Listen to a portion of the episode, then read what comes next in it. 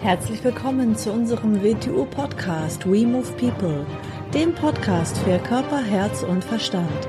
Wir sind Alfred Johannes Neudorfer und Rosa Ferrante Banera und in unserem Podcast beschäftigen wir uns mit den Themen persönliche Weiterentwicklung, Gesundheit, Kampfkunst, Philosophie und Menschsein. Herzlich willkommen zur neuen Episode unseres WTU Podcasts. Hallo AJ. Hallo Rosa. Heute mal nicht mit Sekt, sondern mit einem schönen Tee. Genau, heute haben wir Tee. Ägyptische Kamille, auch ja, sehr, sehr lecker. Ja, ähm, ja heute äh, sprechen wir über ein Thema, das heißt Lernen zu lernen oder Lernen, wie man lernt. Und zwar hattest du letztens in irgendeinem Gespräch, hattest du gesagt, ähm, dass man 85 Prozent der Zeit dafür verwendet, zu lernen, wie man lernt. Was meinst du damit?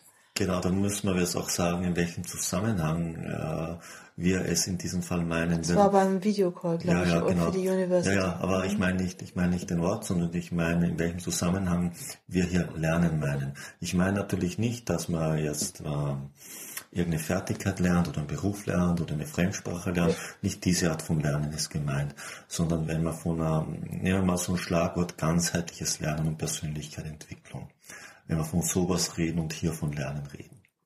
Dann ist das gemeint. Wieso sage ich, dass man 85 Prozent der Zeit dafür verwenden sollte oder muss, um das Lernen zu lernen? In alter Zeit hätte man gesagt, äh, du musst zuerst zum Schüler werden und taucht, taucht ein Lehrer auf. Das ist genau gemeint. Du musst zuerst schülerfähig werden. Was zeichnet einen Schüler aus? Er ist lernfähig. Ist er nicht lernfähig, ist er kein Schüler.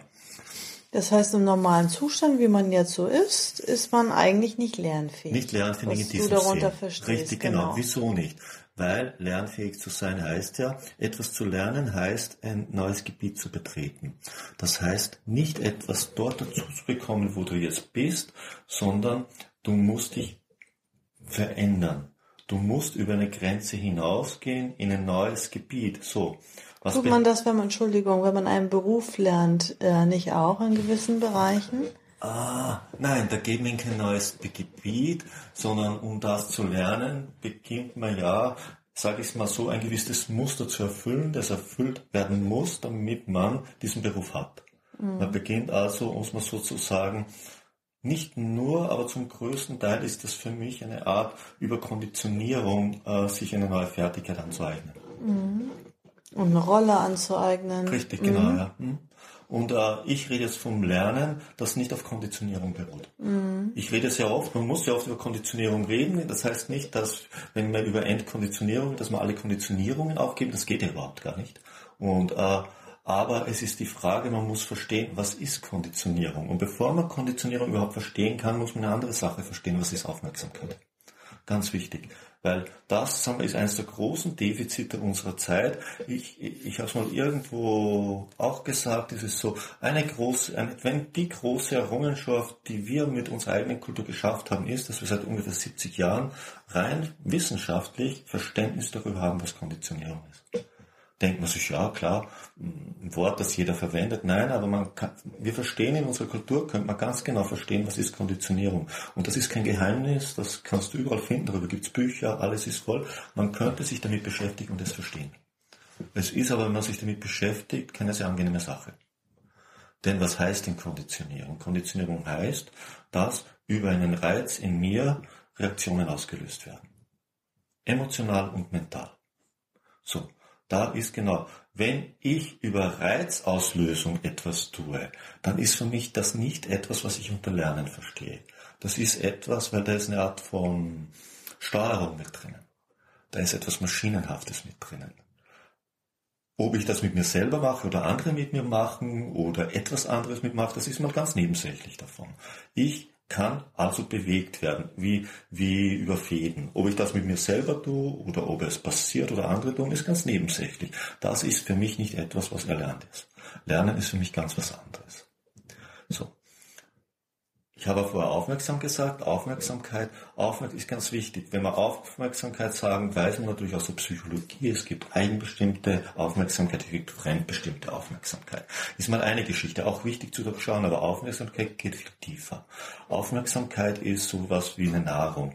Wir wissen ganz genau, wir brauchen menschliche Aufmerksamkeit. Wenn wir uns irgendwo in Kammern einsperren oder jemanden wegsperren, der wird praktisch nicht überleben, weil er keine Aufmerksamkeit kriegt. Wenn wir einem Baby keine Aufmerksamkeit Aufmerksamkeit geben, sondern es wegsperren, zwar mit Nahrung versorgen, wird es nicht überleben. Es braucht Aufmerksamkeit. Das ist eine Art von Nahrung über Eindrücke, die wir als Menschen brauchen, die wir verdauen müssen. Jetzt haben wir schon wieder, weil es Nahrung ist.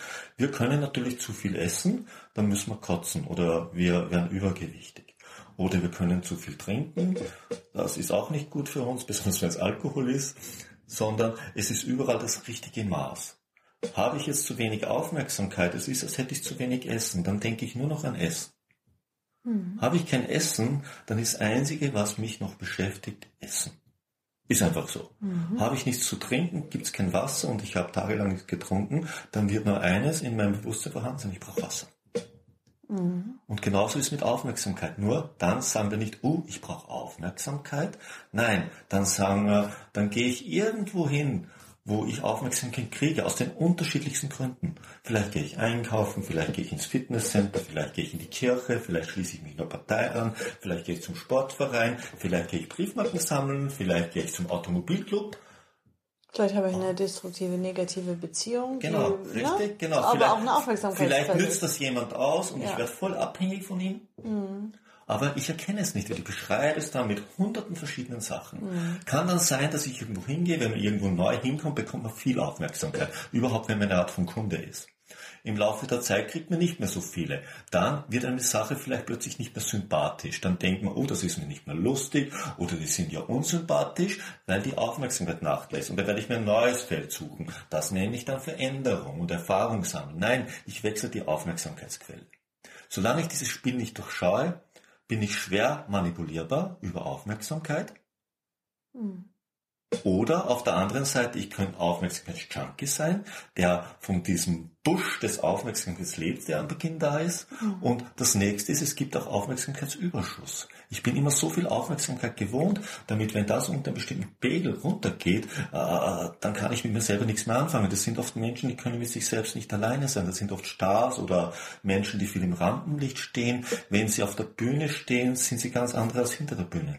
Sie sind richtig aufgeladen von der Aufmerksamkeit. Ohne fremde Aufmerksamkeit sind sie gar nichts. Deshalb gibt es auch so viele Menschen, die haben höllische Angst, allein zu sein.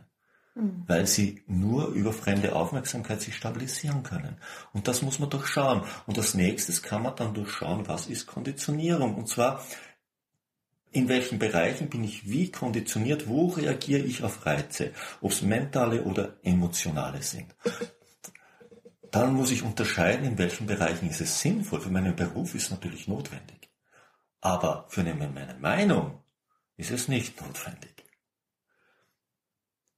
Mhm. Denn das Blöde ist, in vielen Bereichen beginnen wir uns dann ja mit dieser Konditionierung zu identifizieren und wir beginnen uns für die Reaktionen der Konditionierung zu halten. Weil ich denke, das bin ja ich, so will ich das, so mag ich das, genau. das ist ja meine Meinung. Oder das ist positiv bewertet, dann ist noch viel schlimmer. Das sind ja meine ja. Gefühle, der ja. hat meine mhm. Gefühle jetzt verletzt. Richtig, genau. In Wirklichkeit mhm. hat er eine Konditionierung ausgelöst, war ihm vielleicht gar nicht bewusst. Er hat vielleicht ganz andere Konditionierungen, er kennt das nicht, hat eigene Konditionierungen und aus dem Grund ist mit Menschen in dieser Weise umgehen immer ein Minefeld, wie ich so gern sage. Und solange alles in diesen Bereichen passiert, das nenne ich eben nicht Lernen. Das Lernen passiert außerhalb dieser Bereiche. Denn nur dann bin ich fähig, etwas neu und anders zu sehen und wahrzunehmen. Nur dann bin ich fähig, über eine Grenze zu gehen. Nur dann bin ich fähig, das überhaupt tun zu können. Nur dann bin ich fähig, mich zu bewegen. Denn die Konditionierungen, diese, man kann ja sagen, auch eine Gewohnheit ist eine Konditionierung, halten mich an einem gewissen Punkt fest. Will ich etwas Neues erkennen, etwas Neues verstehen, etwas Neues lernen, muss ich diesen Punkt verlassen. Wenn ich aber von dort nicht wegkomme, wie soll das funktionieren? Alles, was ich zu diesem Punkt hinhole, wird durch die gleichen Filter in das Gleiche wieder verwandelt. Gut, also als erstes muss man erstmal äh, mit der Aufmerksamkeit in Balance kommen. Ja. Ne? Also wenn man jetzt zum Beispiel merkt, okay, ich habe jetzt ein Aufmerksamkeitsdefizit. Ja, Wo ich kommt man denn jetzt äh, Aufmerksamkeit? Nicht, nicht in Balance kommen. Zuerst muss ich erkennen, was Aufmerksamkeit ist bis zu einem gewissen Grad und dann muss ich erkennen, was in mir dabei abläuft. Ich muss erkennen, wenn ich plötzlich irgendwo das Interesse verliere, habe ich wirklich mein Interesse verloren oder hat die Aufmerksamkeitsquelle nachgelassen.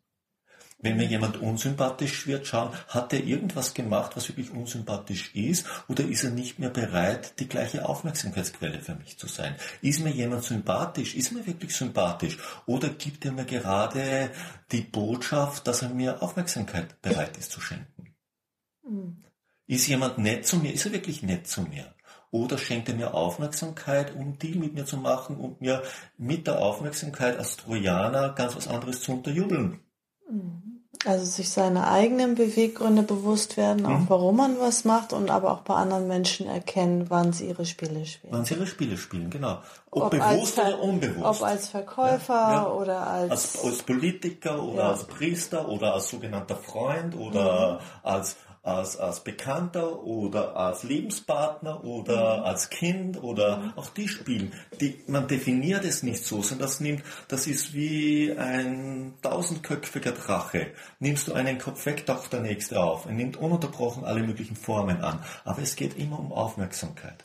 Und solange ich das nicht erkenne, dass hier überall um Aufmerksamkeit und nichts anderes, das kann sich spirituell ausgeben, das kann sich materiell ausgeben, das kann sich als alles ausgeben. Mhm. Aber es geht um Aufmerksamkeit, um sonst gar nichts. Und immer wenn es um Aufmerksamkeit geht, ist nichts anderes damit verbunden. Das alles ist nur bla bla bla.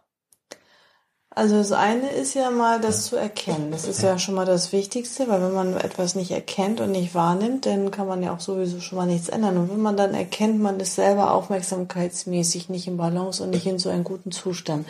Wie wäre denn optimal ein Mensch, der aufmerksamkeitsmäßig im guten Zustand ist? Oder was soll man dann machen, wenn man merkt, ich tue ja Dinge, die ich eigentlich nur tue, weil ich da Aufmerksamkeit so, bekomme? Wieder. Wir sind ja nicht im Zustand und dann sind wir in diesem Zustand, dieser optimale Zustand, der sich nicht ändert, der existiert nicht. Wir alle, wir alle haben Schwankungen. Jeder hat Schwankungen, dieses und jenes, aber das zu erkennen ist wichtig. Ich sage immer gern bei, bei Lehrerschulungen, ein Lehrer muss, also ein Wing Chun Lehrer, mhm. muss auf zwei Sachen besonders aufpassen im Unterricht. Mhm. Zwei Zustände, wenn er in den Unterricht geht. Aus dem Grund braucht er unbedingt eine Unterrichtsvorbereitung, besonders für diese zwei Zustände. Wenn er Aufmerksamkeitsdefizit hat, dann geht er hin und macht eine Schuh. Darf ihm nicht passieren. Mhm. Das gefällt dem Schüler einmal, zweimal, aber der Schüler lernt nichts. Und irgendwann denkt er sich, was soll das? Stehst? Selbstdarstellung. Selbstdarstellung. Mhm. Der zweite ist das, er hat Frust. Er hat negative Sachen aufgebaut. Das heißt, er beginnt seine Schüler als negative Schlagpolster zu verwenden. Darf ihm nicht passieren. Und beides hat mit Aufmerksamkeit zu tun. Mhm. Zwei Aufmerksamkeitszustände, die man an sich selber erkennen muss. Mhm. Ich muss erkennen, wenn mir, wenn mir Aufmerksamkeit fehlt, wie kriege ich Aufmerksamkeit auf eine gesunde Weise? Früher hat man gesagt, ja, dazu ist die Familie da, dazu ist die Beziehung da, dazu ist Freundschaft da. Oder Kindern bringt man das bei mit dem Haustier. Oder man gibt den Kindern eine kleine Verantwortlichkeit. Daran kann es das lernen. Es kriegt eine Pflanze, es kriegt ein Tier. Daran lernt es, ohne dass man es sagen muss, hat man vielleicht weiß man, hat man früher nicht so umschrieben, aber es hat was Richtiges umschrieben. Es lernt, mit Aufmerksamkeit umzugehen. Es weiß, ich brauche Aufmerksamkeit, ich beginne, ich beginne mich mit dem Tier zu beschäftigen. Weiß es nicht wirklich, aber es kriegt einen gesunden Geschmack dafür. Mhm. Es ist egal, was man. Du, wenn gar nichts da ist, dann red, dann geh zu deinen Pflanzen und pflege deine Pflanzen. Schenke irgendwas Lebendigem deine Aufmerksamkeit. Es schenkt dir Aufmerksamkeit. Hört sich jetzt leider blöd an. Und auf die Art lernst du ein bisschen mit Aufmerksamkeit umgehen. Und dann wirst du dir vielleicht richtigere Menschen suchen, die dir gesünder Aufmerksamkeit geben. Und, und wichtig ist, Aufmerksamkeit muss man kriegen, ohne dafür zu bezahlen. Sonst ist nämlich nicht Aufmerksamkeit, sonst ist ein Deal. Und wenn du nur ein Aufmerksamkeitsdealer wirst, kannst du nicht ins Gleichgewicht kommen. Mhm. Du musst es dir auf eine gesunde Art erzeugen. Oder unterhalte dich mit alten Menschen, aber nicht, weil du jetzt so ein guter Mensch bist oder weil du dir bewusst bist, ich schenke Aufmerksamkeit, ich kriege Aufmerksamkeit. Mhm. Ein ganz ganz natürliche Sache. Stehst? Mhm. Kümmere dich um etwas, das dir Aufmerksamkeit schenkt. Mhm. Aber nicht dieses Gefühl aufbauen, oh, ich bin so ein guter Mensch, darum geht es nicht. Nein, du bist ja auch kein guter Mensch, weil du Mittag etwas isst, damit du nicht verhungerst. Mhm. Mhm. Kriege eine natürliche Einstellung zu dem Ganzen wieder. Und wenn du dir etwas einkaufen gehst, dann kauf es dir ein, weil du das brauchst oder das möchtest, aber nicht wegen irgendwas anderem. Mhm. Oder wenn dir jemand sympathisch ist, dann soll er dir sympathisch sein aufgrund seines Wesens und nicht, weil er dir was gibt, was dir fehlt. Mhm. Und dann beginnst du auch zu erkennen, das hängt dann ganz nah dran, dann beginnst du konditionierte Reaktionen zu erkennen. Weil du dann natürlich nach, dir nach gewissen Schemen womöglich Aufmerksamkeit zuführst, mit konditionierten Mechanismen. Mhm. Und dann hast du ja schon dieses Geflecht, dieses komplizierte Geflecht, wo noch Glaubenssätze, die auch Konditionierungen sind, äh, man kann ja Konditionierung auch positiv verwenden, nur der Unterschied ist, bist du einer Konditionierung ausgeliefert und hältst dich dafür, ist es etwas anderes, als wenn ich sie wie ein Werkzeug benutze oder nicht benutze. Natürlich kann ich sehr gut Auto fahren, es ist besser, ich bin besser, mein Nervensystem ist besser auf Autofahren abgestimmt, als ist schlechter abgestimmt. Mhm. Ist eine Konditionierung. Wenn ich mit meinem Rechner auf der Tastatur oder egal mit Sprachbild oder sonst was besser umgehen heißt, ich bin besser darauf konditioniert, damit umzugehen. Natürlich ist es klüger besser, aber dann weiß ich, hier in dem Zusammenhang verwende ich das und sonst verwende ich das nirgends.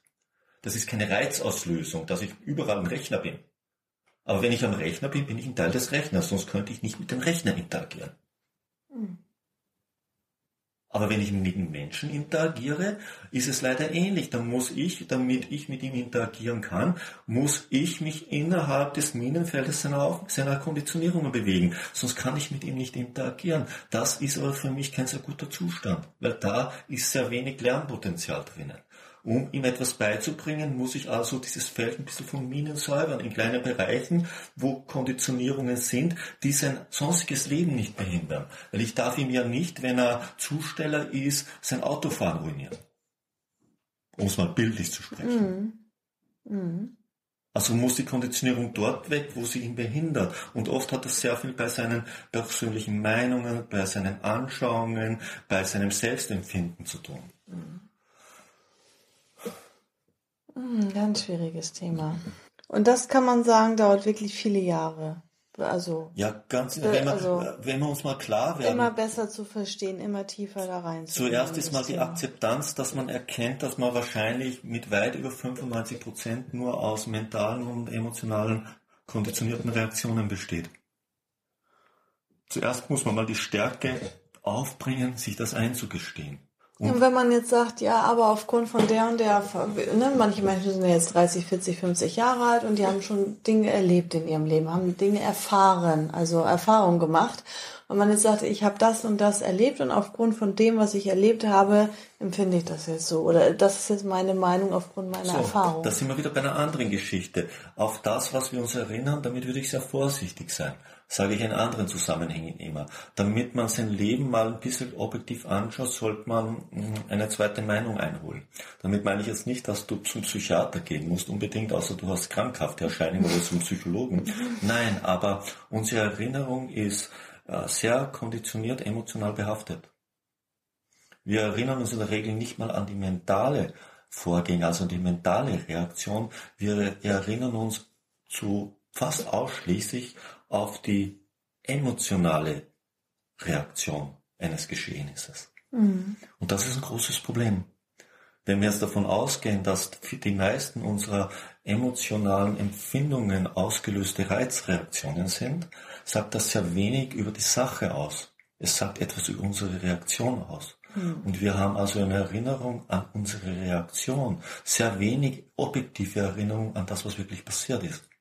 Aus dem Grund sollte man sein Leben nochmal wirklich objektiv zu durchdenken beginnen, damit man dieses eigene Spiel, das man gegen sich selber spielt, zu erkennen beginnt. Dass man zu erkennen beginnt, welche Muster man permanent aufgrund der mentalen, emotionalen Konditionierung wiederholt, warum man sich gleich immer in die gleichen Situationen verstrickt, die nur ihre Kleidung wechseln, aber nicht das innewohnende Muster. Warum? Nehmen wir ein Beispiel, warum so viele Menschen oder in Beziehungen immer in neuen Beziehungen die gleiche Situation früher oder später wieder hineinkommen. Ja, sie suchen sich die gleichen Menschen. Aufgrund von dem, der ist ihnen wieder sympathisch.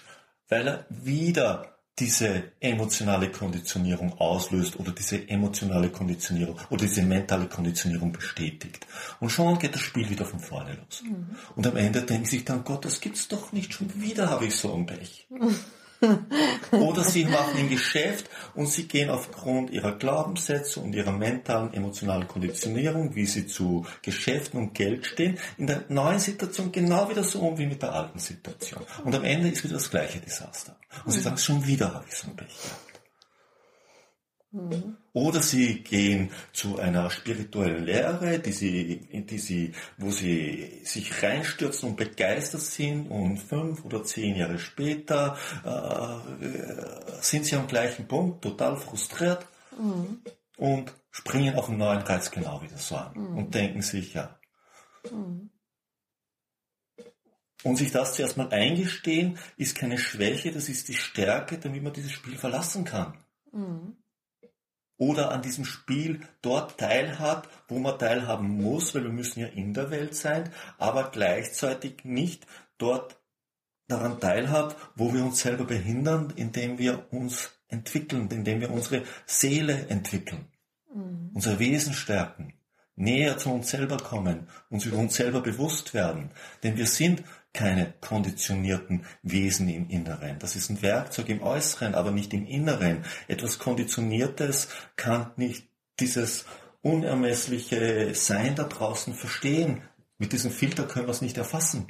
Ja, man kommt ja auch erstmal als Baby auf die Welt und muss ja in einer gewissen Art und Weise erstmal erzogen und sozialisiert werden. Ne? Also man kann genau. ja nicht als freies Wesen jetzt hier irgendwie alleine durch die Welt laufen, Ne, man wird erstmal, und Eltern machen das ja auch zum größten Teil sehr unbewusst, nicht mit böser Absicht oder so, das ist ihnen ja, ihnen ja genauso widerfahren. Sozialisierung ist ja, Konditionierung. Du kommst genau. in eine Welt hinein und wirst, du wirst Du lernst, wie man sich bewegt, du lernst die Sprache lernen, du lernst mit der Sprache die Denkmuster lernen, du lernst innerhalb deines Elternfeldes, wie man dort mit verschiedensten Dingen umgeht, wie man Beziehungen umgeht, wie man mit Geld umgeht, wie man mit dem Sinn des Lebens umgeht, dann lernst du die Gesellschaft mehr oder weniger kennen, da bringt man dir sogenannte sinnvolle Sachen bei, die die Gesellschaft momentan als gut bewertet und aus dir dann einen brauchbaren äh, Bürger zu haben, wie immer sie sich das vorstellen. Gewisse Sachen lässt man da vielleicht weg, die vielleicht aus ideologischen Gründen mal schlechter bewertet sind oder besser bewertet sind und mit dem stehst du dann eines Tages als halbwegs Erwachsener da, so. Und dann steht das Leben vor dir. Und dann kommt aber noch dazu, womit man sich selber konditioniert, weil man vielleicht gegen etwas gegen angeht und rebelliert ja. und dann sagt man, nee, so will ich aber nicht sein, ich bin jetzt so und so, dann mhm. identifiziert man sich. Das heißt, eigentlich hat man sich dann selber auf genau das andere Extrem konditioniert. Ja, ist meistens so, genau. Die Eltern machen das, dann sucht man sich in andere Form und geht in eine andere Gesellschaft rein und konditioniert sich auf die Mechanismen von dort und bewertet das als positiv und identifiziert sich, identifiziert sich voll damit. Mhm. Und jeder, der zu irgendeiner anderen Gruppe gehört, die etwas anderes sagt und sich anders bewegt, ist dann, die sind entweder die Idioten oder sie sind der Feind. Dann weiß man, wie Konflikte und Kriege entstehen. Nicht die Anschauung ist das Problem, die Konditionierung ist das Problem. Dann kann man einfach nicht mehr sachlich und neutral bleiben. Nein. Und objektiv beurteilen und wahrnehmen. Das mhm. ist ja dann das Problem. Deshalb hat mir früher so schon gesagt, indem man, äh, was ist die erste Art, damit man jemanden angreifbar macht, beginn ihn zu entmenschlichen. Beginn also in eine Kategorie hineinzustellen, in ein konditioniertes Muster, das ihn angreifbar macht. Mhm. Beginne mit dem zu identifizieren. Schon kannst du ihn abzuwerten. Dieser Mechanismus ist immer gleich. Heute wäre so viel Verständnis dafür da und es passiert ununterbrochen wieder. Ja. Besonders, ich meine, nach den Erfahrnissen, die, die wir in dieser Welt in, im 20. Jahrhundert gemacht haben, dürfte uns das nicht mehr passieren. Diese Entschuldigung haben wir nicht mehr. In keinem Bereich haben wir sie mehr. Was wir mit den Religionen erlebt haben, im Negativen, was wir mit der Politik erlebt haben, im Negativen, was wir in jedem Bereich überlebt, und, und wir haben noch dazu das Verständnis des Musters und wir wenden es nicht an. Wer soll in Zukunft uns dafür die Entschuldigung geben? Gutes Schlusswort zum mhm. Nachdenken. Mhm. Vielen Dank. Vielen Dank. Und Bis tschüss. zum nächsten Mal. Tschüss.